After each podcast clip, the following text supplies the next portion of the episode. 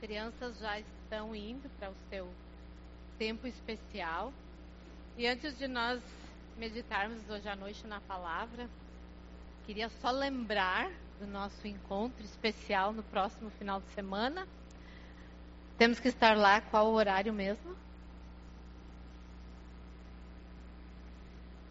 Sábado pela manhã, a partir das 8h30, então, todos lá. Quem não se inscreveu ainda, vamos lá, gente. Esse é um momento muito especial nosso como igreja, né? Nosso retiro. E a gente faz a cada dois anos e, e é sempre muito bom estarmos juntos. Então, inicia sábado de manhã às 8h30. As crianças todas já foram para o seu tempo? Ok, vamos orar então. Obrigada, Pai, por podermos estar aqui hoje à noite, pela vida de cada um.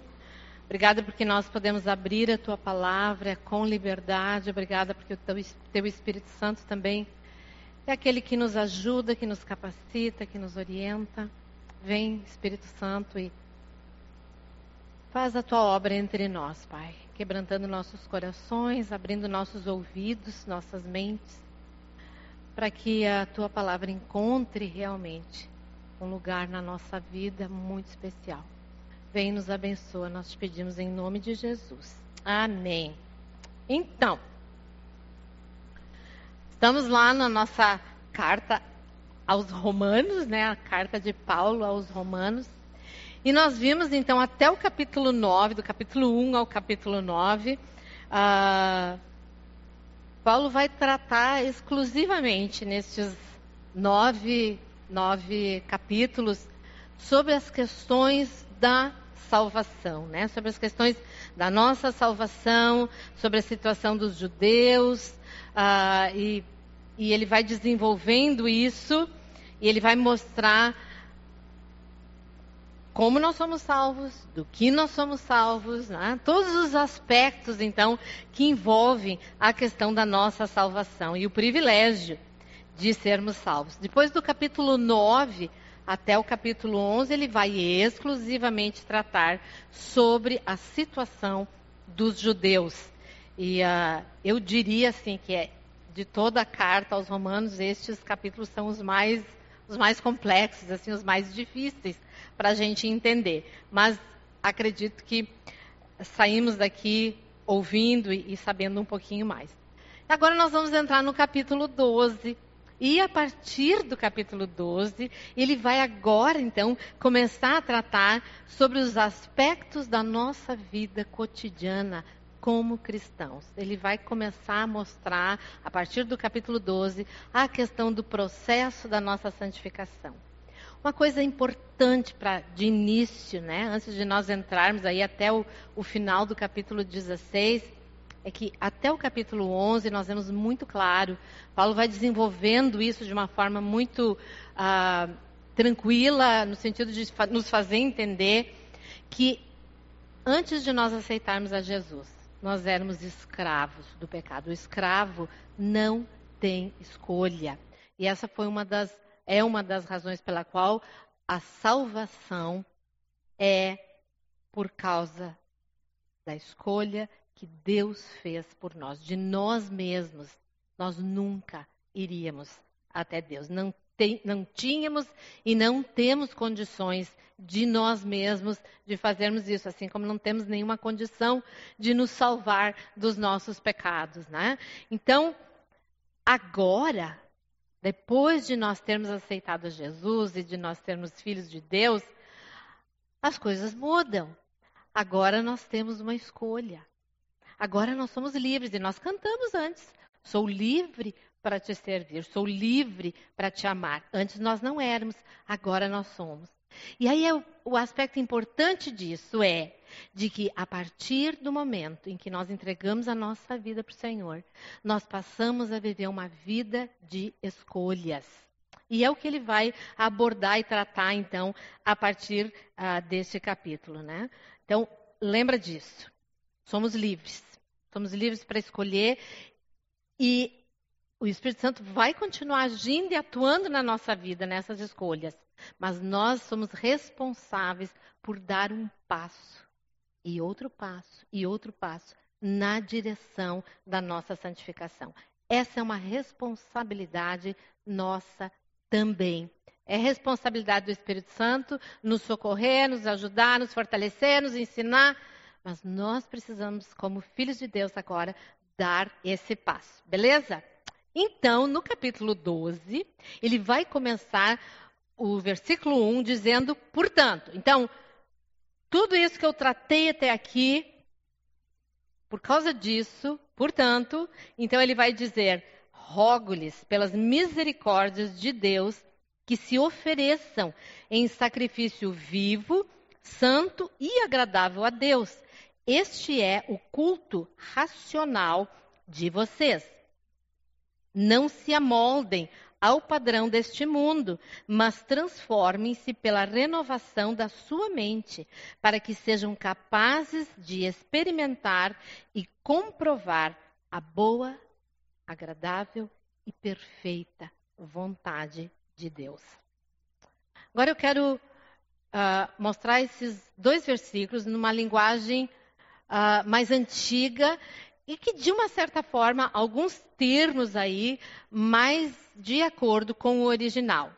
E essa versão mais antiga vai dizer assim: Rogo-vos, pois, irmãos, pelas misericórdias de Deus, que vocês apresentem os seus corpos por sacrifício vivo, santo e agradável a Deus, que é o culto racional de vocês. E não se amoldem aos padrões deste mundo, mas sejam transformados pela renovação da mente de vocês. E então serão capazes de experimentar a boa, agradável e perfeita vontade de Deus. E vocês já vão ver por que eu, eu mencionei ah, o versículo nessa linguagem. Então ele começa e, é, e nós vamos olhar esses dois versículos e nós vamos olhar cada sentença desses dois versículos. E ele começa então dizendo: rogo pelas misericórdias de Deus. Agora, é fácil nós entendermos que quando alguém diz eu rogo, a pessoa está implorando, está exortando, né? na verdade, está solicitando com todas as forças do seu coração.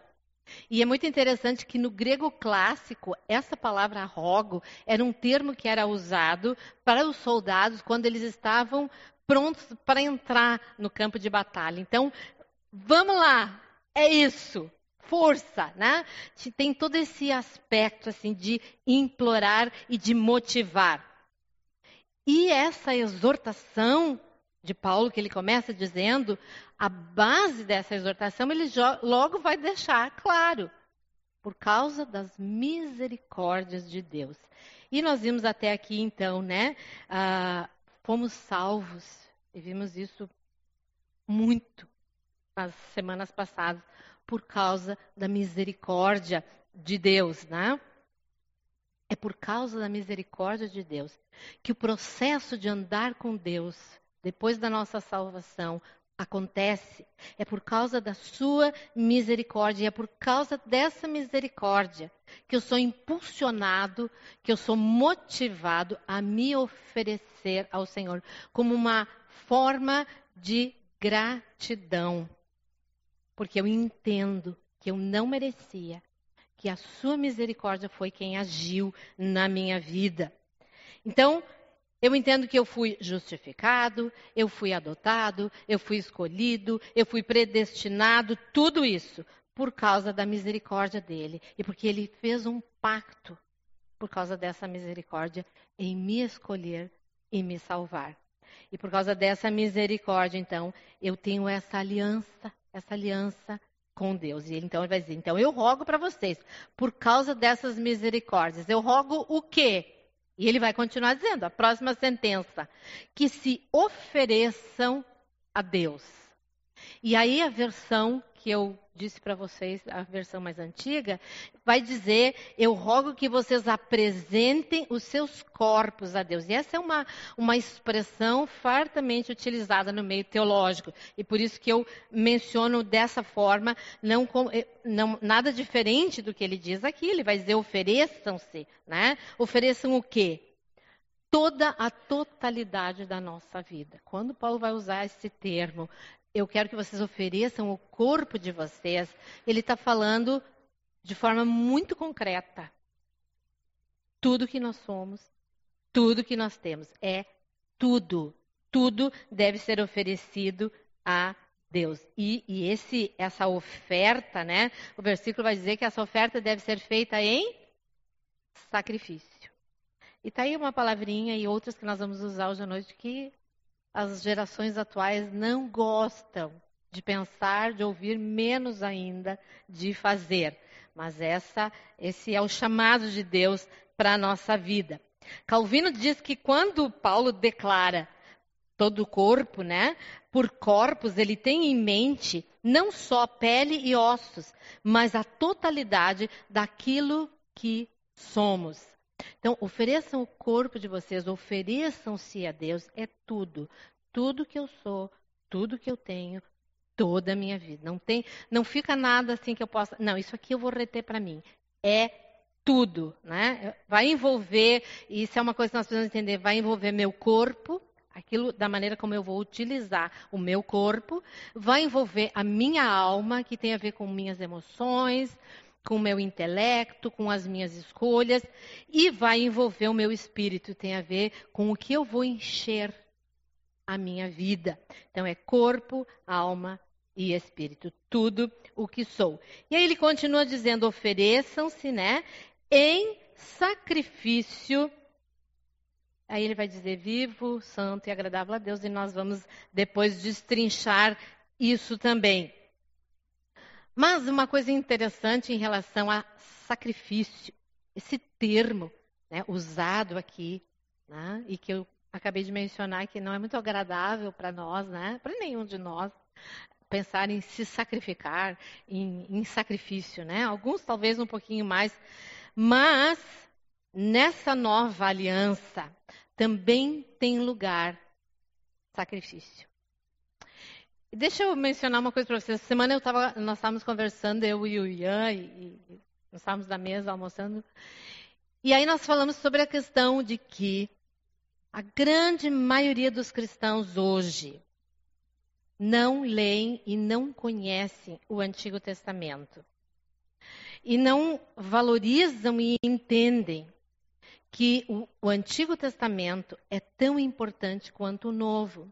E que eu só vou entender o Novo Testamento com clareza quando eu entendo com clareza o Antigo Testamento. O Antigo Testamento é a base em cima daquilo que vai ser construído nessa nova aliança. Então, se eu não entendo as coisas do Antigo Testamento, vai ser difícil eu entender algumas coisas, como o que Paulo está tratando aqui no versículo 1 e 2. E ele vai dizer que nós devemos fazer isso como um sacrifício. O que, que Paulo está trazendo? O sentido daquilo que ele tinha como conhecimento lá do Antigo Testamento. Ele está tratando de linguagem sacrificial. E o que, que era a linguagem sacrificial no Antigo Testamento? Nós já aprendemos, já ouvimos, já sabemos, né? Todo pecado precisava ser pago e todo pagamento do pecado era feito através do sacrifício de um animal, ou seja, através de sangue derramado, uma vida pela vida, né? esse sacrifício. Mas quando ele vai falar que esse sacrifício deve ser vivo, santo e agradável, ele está mencionando que é um sacrifício completo. E esse sacrifício completo nos remete ao sacrifício do Antigo Testamento, que era chamado de holocausto. E o que, que era o holocausto? O holocausto é um sacrifício completo. E aí nós vamos lá para, por exemplo, Levítico, e é muito interessante vocês olharem, nós não vamos olhar esses textos agora, eles são longos, né? Tem explicações claras ali. Mas lá no capítulo 1 de Levítico, do versículo 3 ao 17, ele vai falar sobre o holocausto.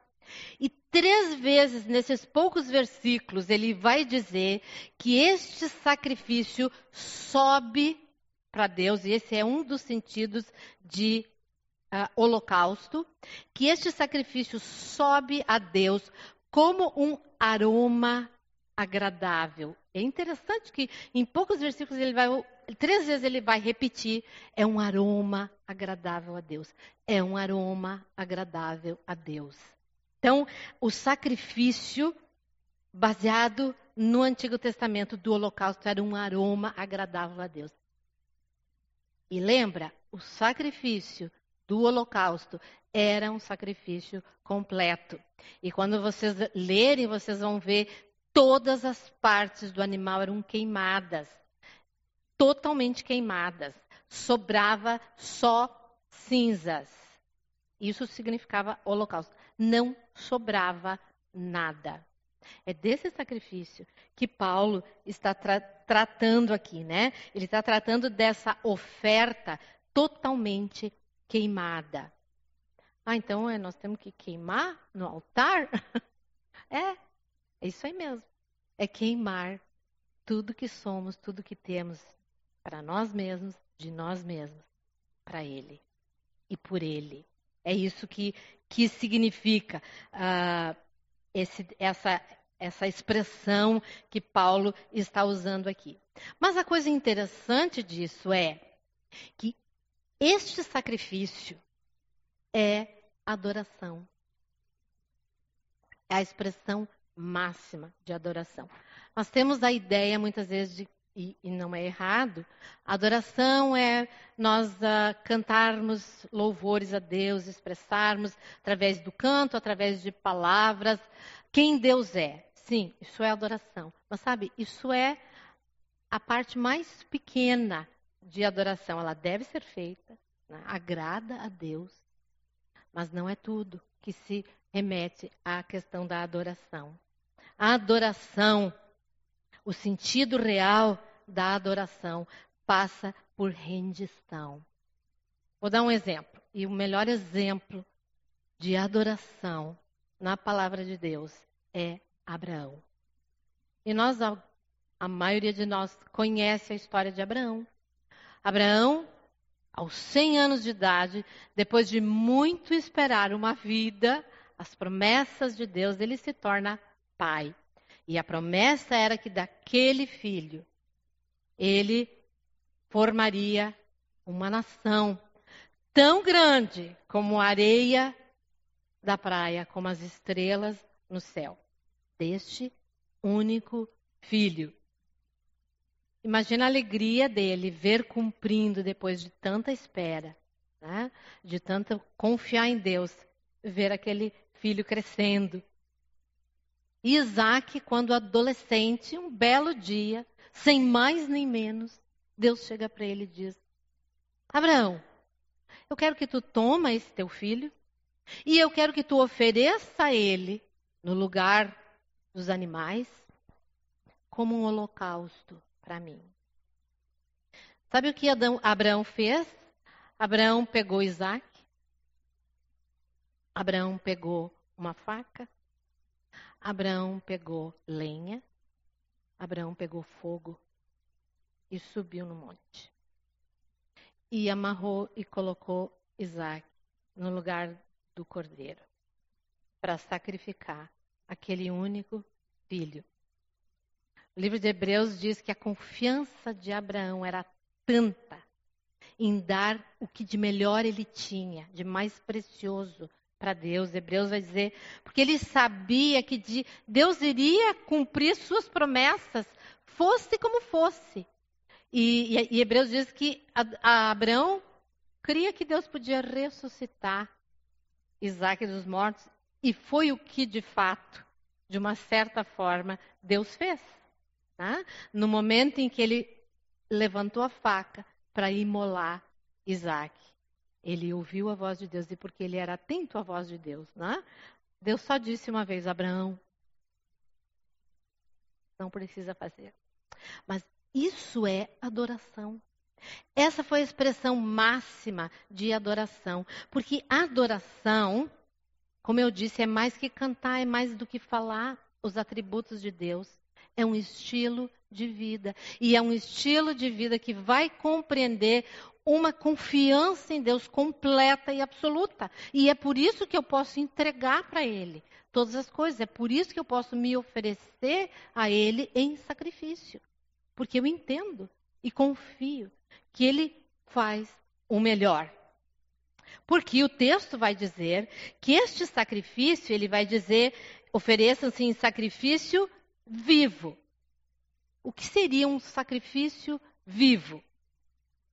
É a ideia de que a nossa entrega para Deus não é uma coisa feita de sentimentos. A nossa entrega para Deus não é uma coisa só interior, que eu estou aqui cantando, eu levanto as mãos, nós cantamos hoje, né? Que eu entrego, eu me rendo, eu me rendo para Ti. Ah, isso faz parte. Mas é muito mais do que isso. Um sacrifício vivo, ele vai ter que se expressar em atos concretos, visíveis. Eu estou me oferecendo num sacrifício vivo. Isso tem ah, ah, uma forma a ser vista. Não são coisas que eu falo, não são coisas que eu sinto, são coisas concretas que eu faço. E esse é um sacrifício vivo. E o sacrifício vivo não é a sobra. O sacrifício vivo, de oferecer a Deus como um sacrifício vivo, não é quando eu me aposentar. Um sacrifício vivo não é, ah, quando eu terminar a faculdade. Um sacrifício vivo não é, ah, quando eu me casar. Ah, um sacrifício vivo não é quando os meus filhos crescerem. Sacrifício vivo é hoje, aqui e agora e é tudo. Tudo o que eu tenho e tudo o que eu sou. E ele vai dizer que este sacrifício devia ser santo. De novo, nós nos remetemos lá para o sacrifício do Antigo Testamento. Nós já sabemos, nós já ouvimos isso, inclusive, no estudo de Romanos, que o animal que era oferecido em sacrifício precisava ser um animal sem qualquer mancha, sem qualquer defeito. E isso passava pelo crivo do sacerdote. Ele era examinado exaustivamente antes de ser oferecido em sacrifício. Quando Paulo está dizendo para nós nos oferecermos a Deus neste sacrifício santo, é que da nossa parte, quando nós nos oferecemos a Deus, nós precisamos entender que pecados na nossa vida precisam ser removidos. E como eles são? Pelo arrependimento, pela confissão e pela busca do perdão. Seja em relação a Deus, seja em relação aos outros. Eu não posso ter coisas pendentes na minha vida quando eu me ofereço como um sacrifício santo a Deus. Então, eu vou renunciando aos desejos da carne, eu vou abrindo mão de coisas que me contaminam, porque eu quero oferecer a Deus aquilo que é santo. Sou eu mesma. Né? E eu quero oferecer tudo que eu tenho e tudo que eu sou de maneira limpa para uso do Senhor, para que o Senhor possa usar. Então, diariamente, eu preciso examinar, assim como o sacerdote examinava aquele animal para ver se ele não tinha nenhuma mancha. Eu devo fazer isso todos os dias na minha vida. Examine o seu coração, examine a sua vida. Observe suas atitudes, o seu comportamento. Há coisas que precisa se arrepender, há coisas que precisa confessar, há coisas que precisa buscar perdão. Faça isso. Faça isso assim que o Espírito Santo mostrar para ti. E a terceira coisa, ele vai dizer que esse sacrifício deve ser agradável. Agradável para mim? Sacrifício é agradável? Não, não é. Porque é um sacrifício. O texto vai dizer muito claro que este é um sacrifício agradável a Deus. Vamos voltar lá para o sacrifício do Antigo Testamento. Um aroma agradável. Ou seja, eu fazendo isso, Deus vai olhar e vai. A minha vida vai cheirar bem para Deus. É isso que ele está declarando aqui. O maior exemplo bíblico de um sacrifício de aroma agradável a Deus foi Jesus. Uh, sacrifício agradável é renunciar aos meus desejos, à minha vontade e querer acima de qualquer coisa a vontade de Deus. Jesus no Getsemane, ele falou assim, pai, ah, não quero não. Mas eles vão, eles vão maltratar o meu corpo. Eles vão me pregar. Vai doer. Eles vão machucar minha alma. Eles vão me humilhar. Vai doer. Eles vão machucar o meu espírito, eu vou ser separado de ti. Eu não quero. E aí termina dizendo: entretanto, faça-se a tua vontade e não a minha. Eu não quero. Humanamente, Jesus estava ali humanamente falando. Eu não quero. Mas eu quero a tua vontade acima da minha.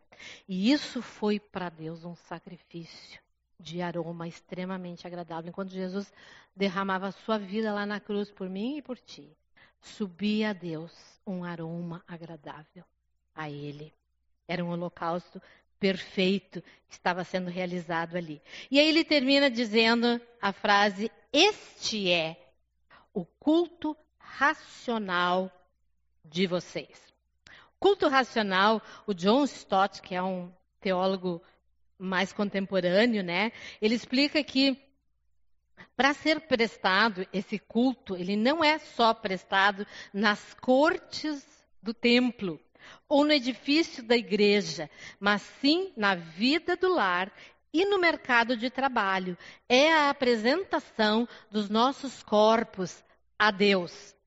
O culto racional, e, e, essa expressão racional. Bom, nós sabemos o que é o culto. O culto tem a ver com prestar homenagens, né? tem a ver com ah, nos dispor.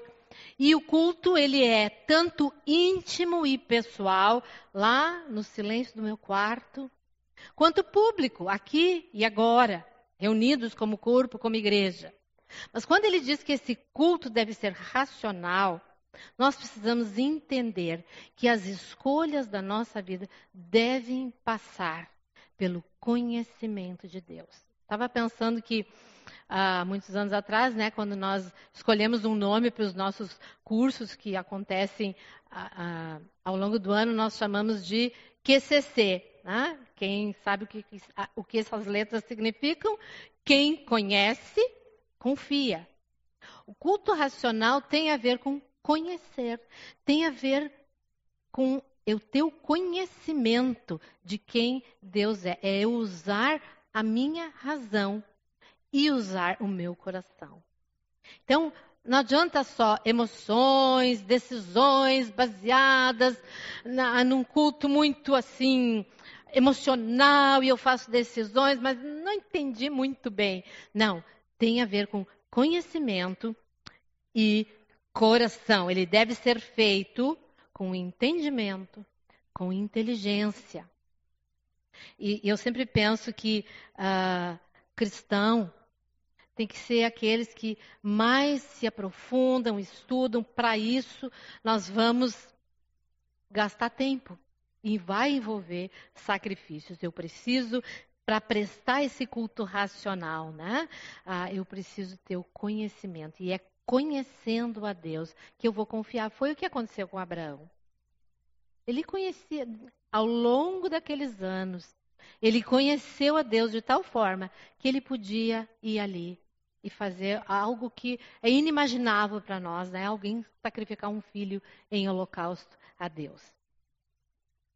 E aí ele vai passar para o versículo 2 na nossa Bíblia, né?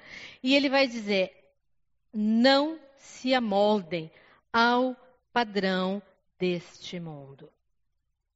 O desafio aqui é: não assumam a forma desse mundo. De novo, na versão mais antiga e na versão original é conforme, que tem a ver com forma. Né? É eu entrar na forma e ficar igual à forma deste mundo. Agora, entenda uma coisa: este mundo tem muitas coisas para nos oferecer. Coisas que nós, como cristãos, podemos usufruir. Sim. Tá? Na área de conhecimento, na área de diversão. Há muitas coisas que o mundo oferece e que são ah, possíveis nós desfrutarmos. O que está sendo tratado aqui, o que a Bíblia fala quando ela se refere a mundo, é a mentalidade do mundo. É aquilo que o mundo pensa. Né? É aquilo que ah,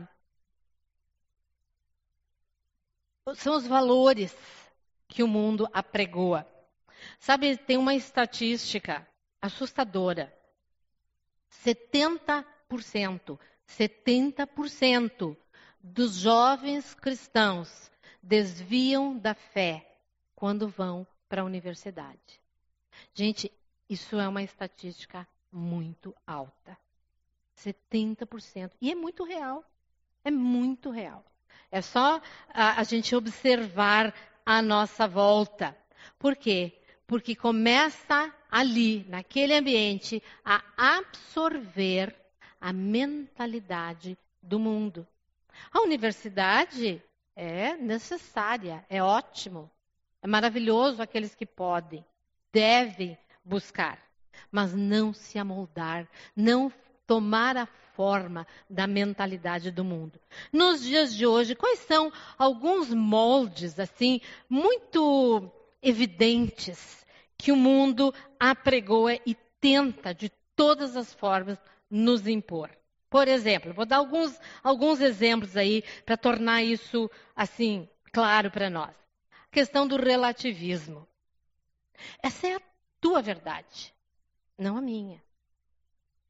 Ah, no relativismo, o cristianismo, a religião, é, é né, nessa visão relativista, é como hum, colocar todas as religiões numa, numa prateleira de supermercado e dizer, então escolhe qual que tu quer. Não existe absolutos. Não existe uma verdade absoluta. Então tu vai lá e tu escolhe, ah, eu, eu acho que budismo faz mais sentido.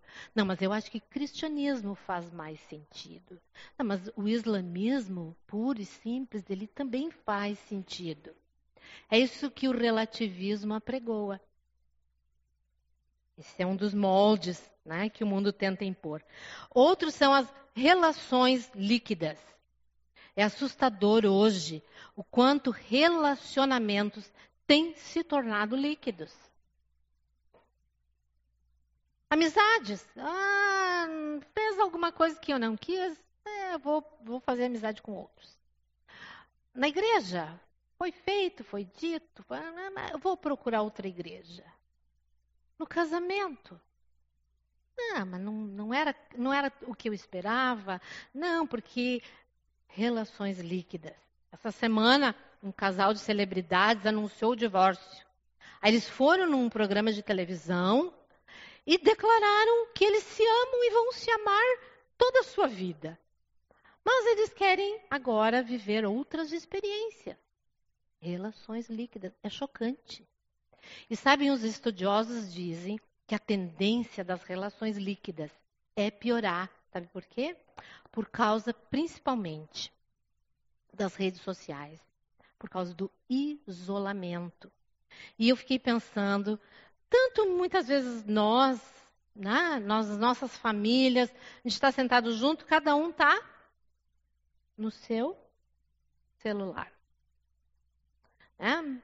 Ah, jovens que passam a sua vida trancado no quarto, se relacionando pelo celular. Isso não é relacionamento. Este isolamento gera relações líquidas. Então, cuidado com este molde. Outro que, que nós podemos pensar é a questão do hedonismo. É o prazer como estilo de vida. Comida, diversão, seja lá o que for. O hedonismo, ele busca única e exclusivamente o seu prazer. Isso me dá prazer, eu vou fazer. E sabe, eu fiquei pensando terrível o quanto, de, de, de uma forma muito sutil, isso também muitas vezes nos atinge como igreja. O culto não me, me tocou. A pregação não foi tão boa. Essa igreja não é. Olha, eu vejo na internet, pá, aquilo e aquele outro. Aquilo me dá prazer. Então eu vou buscar o que me dá prazer. Então é sutil, mas é uma forma de hedonismo. Outra, outro molde hoje né, do mundo é a questão de ideologias. É, ideologias políticas, famílias se dividem, ah, é, são aqueles polos extremos nas ideologias políticas. Ideologia de gênero, Eu acho que nos dias de hoje não tem nada mais assustador para as famílias do que as ideologias de gênero. E o, e o mundo tenta impor esse molde nas nossas vidas. Outro é formato de famílias hoje. E, e assim, a mídia prega e assim, aberta e claramente e insiste de que família tem formas diferentes de ser. Relações homoafetivas, mulher com mulher, homem com homem. Adotam filhos, tenham filhos de forma científica. Formatos de famílias de mães sozinhas. Formatos de famílias de casais com animais de estimação, não querem filhos. Mencionam e usam os animais de estimação como filhos. E escolhem isso para suas vidas. E o animal de estimação é tratado como um filho, vem para a mamãe, vem para o papai.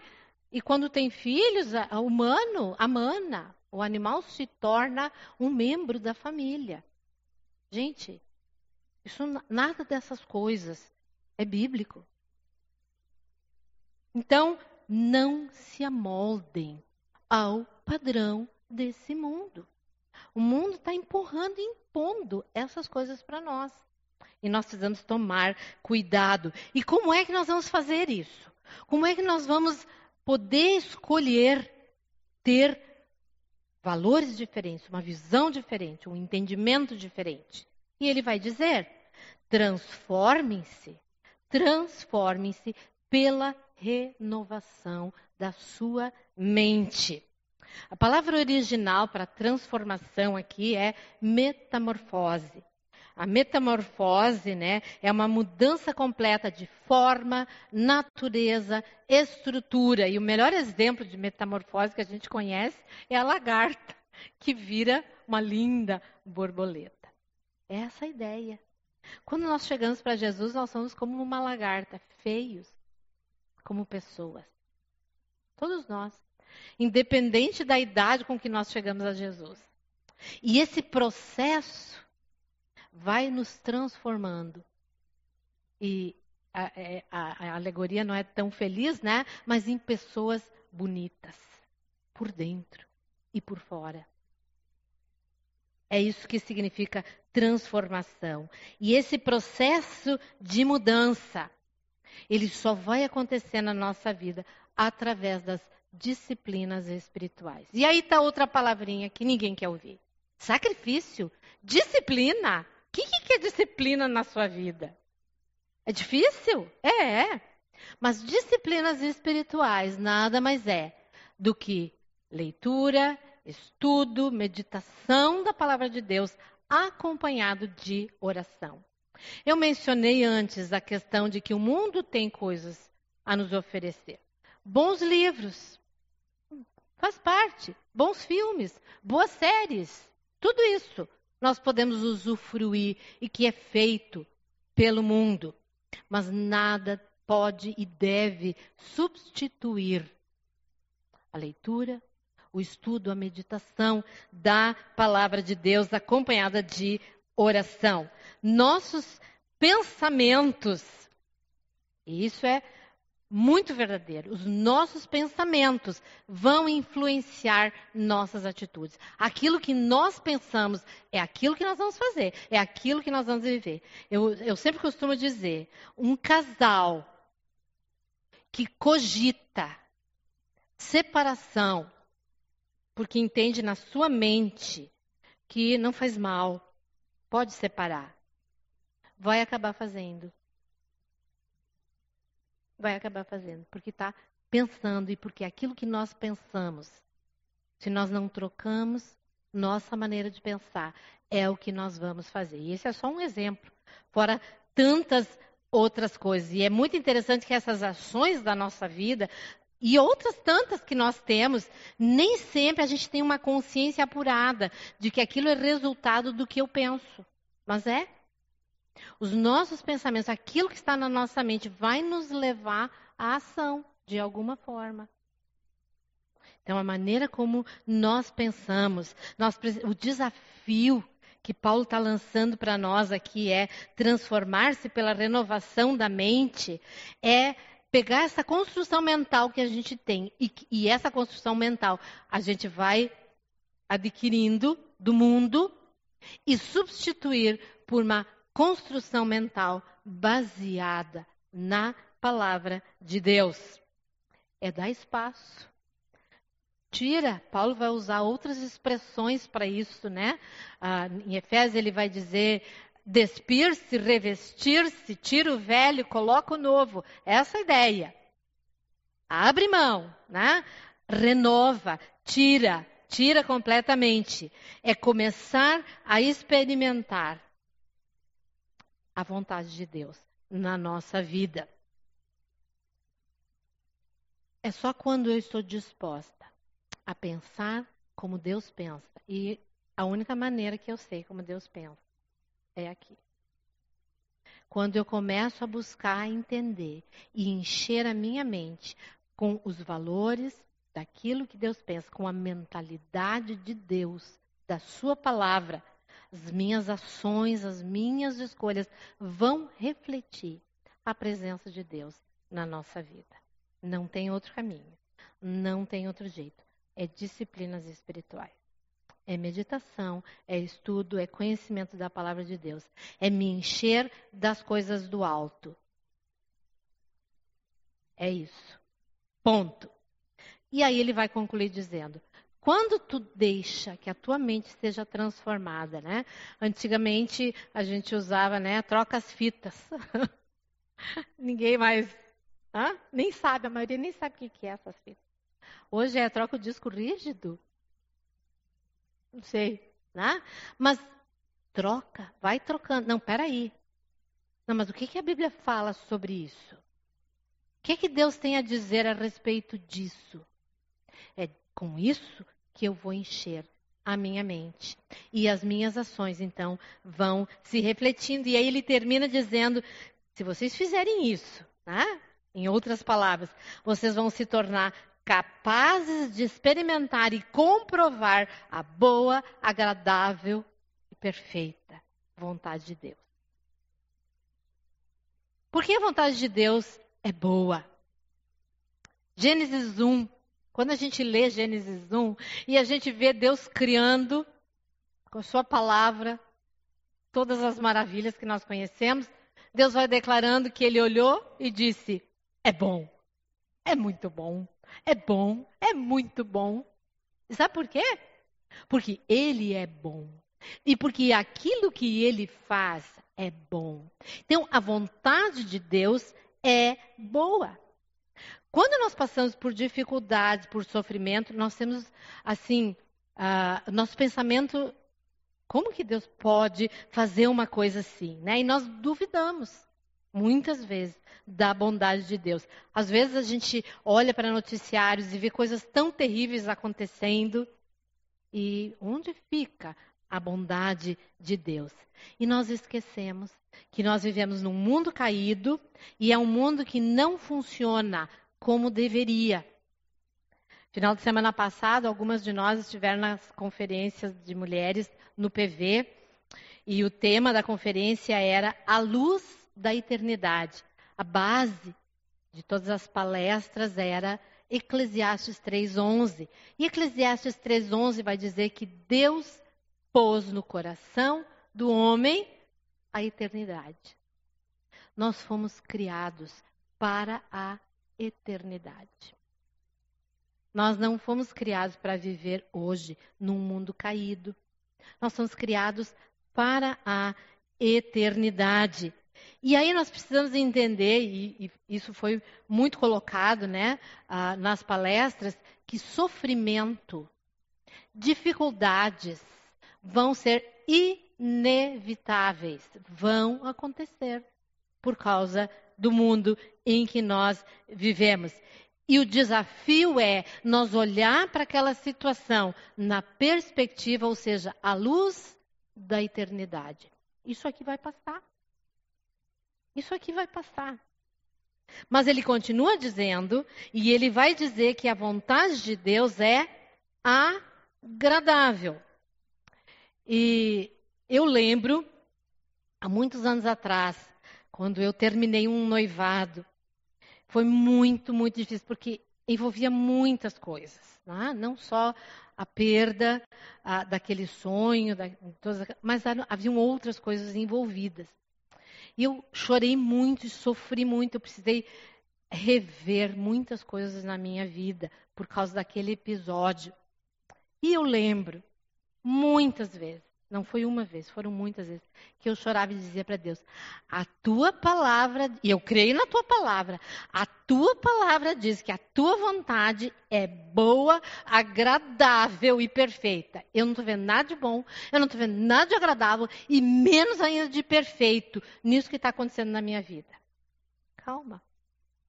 Hoje, e algum tempo depois, eu olhando para trás, ah, a vontade de Deus é boa. A vontade de Deus é agradável. A vontade de Deus é perfeita. Não tenha medo. Não tenha medo.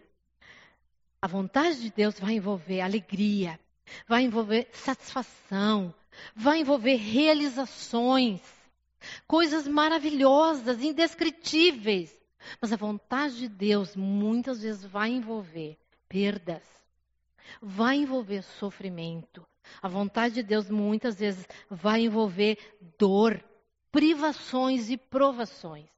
E Paulo vai dizer um pouco antes desses versículos, no capítulo 8, 28, que todas as coisas, todas as coisas da nossa vida cooperam ou serão utilizadas por Deus para o nosso bem. Cooperam para o bem de quem? Daqueles que amam a Deus. E muito interessante que eu ouvi lá na conferência, quando ela falou sobre a questão do inimigo, do mal que existe no mundo, que é assustador, para onde nós estamos indo como mundo, né? E, e ela fez uma declaração: o pior mal, ainda assim, tem coleira. Sabe o que isso significa? Deus está no controle. Deus é soberano e Ele tem o controle de todas as coisas. Por isso, acalma teu coração, acalma teu coração. E a última coisa que ele vai dizer é que a vontade de Deus é perfeita. E ela é agradável e perfeita. E quando eu penso em agradável, quando eu penso em perfeição, eu lembro, por exemplo, de que vou dar um, um usar uma, uma metáfora, um exemplo, para que a gente entenda um pouco melhor isso e que foram coisas que ao longo da minha vida eu precisei entender para aceitar muitas vezes com alegria a vontade de Deus, que não era a minha vontade. O pecado alterou o nosso paladar. Quando o Salmo 23, 2 diz que Deus nos leva para pastos verdejantes, nós olhamos e pastos. Ninguém quer comer pasto. Alguém aí que né, vai fazer dieta precisa comer muito pasto.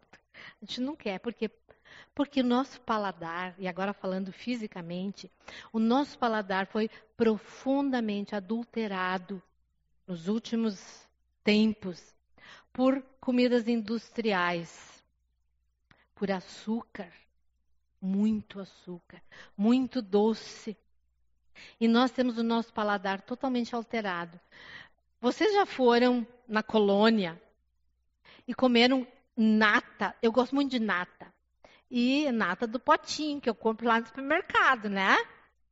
Mas vocês já comeram a nata, nata raiz, a nata da colônia? Não sei quanto a vocês, mas para o meu paladar, uh, é ruim. Porque o meu paladar está alterado. Eu quero a nata do potinho lá. Isso é só um exemplo. Agora, por que eu estou usando isso? Exatamente isso acontece. Quando nós não deixamos a nossa mente ser renovada pela palavra de Deus, quando nós então nos tornamos incapazes de experimentar essa boa, agradável e perfeita vontade de Deus, porque o pecado alterou o nosso paladar. Então, essa comida é insonsa. Quando nós nos enchemos das coisas do mundo e substituímos elas pela comida da palavra de Deus. Quando nós vamos para a palavra de Deus, é um pasto sem gosto e sem graça. Ah, mas quando eu entendo que a mentalidade transformada vai gerar uma adoração sacrificial. Quando eu passo a viver isso, quando eu permito a, a minha mente ser renovada e completamente transformada, o meu paladar começa a se agradar desta comida aqui. E então a vontade de Deus começa a se tornar na minha vida boa, agradável e perfeita. Porque Deus, aquilo que Deus faz é perfeito. Concluindo, Paulo está rogando, Paulo está implorando a nós, através do Espírito Santo, a nós, para que nós nos ofereçamos tudo que temos, tudo que somos a Deus. E nós ofereçamos a Ele uma adoração sacrificial. Uma adoração que abre mão do que eu acho que é bom, para fazer aquilo que Deus declara que é bom. E essa adoração sacrificial vai me capacitar, vai me levar a compreender, a querer e apreciar a vontade de Deus, que é boa, agradável e perfeita. O que tem impedido na tua vida de experimentar essa vontade de Deus? O que é que na tua vida tem causado falta de confiança no Deus que quer que eu entregue tudo para Ele? Eu tenho desejos no meu coração, desejos legítimos. Mas acima de tudo, eu devo desejar a vontade de Deus. Por quê? Porque nós vamos entendendo que essa vontade é perfeita. A minha não é. E eu entendo que Deus é bom. E porque Ele é bom, Ele vai encher a minha vida de alegrias, de satisfações, de realizações, de dores, de sofrimentos, de privações, de provações. E no final eu vivo a luz da eternidade. Porque é lá, é para lá que eu estou indo. É lá que as coisas realmente vão se completar na minha vida e na nossa vida. Eu quero propor agora tu inclina a tua cabeça e que a gente tenha um, uns minutos. Eu sei que é difícil quando a gente está com outras pessoas, né? A gente poder orar aí no seu coração. Mas eu quero que tu inclina a tua cabeça e que tu medita sobre as escolhas que tu tem feito na tua vida. Escolhas de tempo, escolhas de ministérios, escolhas de trabalho, escolhas de família. Essas escolhas, elas estão baseadas na perfeita vontade de Deus. Se não, busca Deus. Pede perdão para Ele nesse momento. Diga, Deus, eu quero oferecer para Ti tudo que eu tenho e tudo que eu sou. Faz isso, inclina a tua cabeça, fecha os teus olhos e diga para Deus: me ajuda, Senhor, porque eu quero dizer para vocês que Ele está pronto a ajudar, porque a rendição é possível, porque Deus, o nosso Deus, é poderoso, poderoso e nos capacita, é Ele quem faz essa obra em nós. Faz isso então.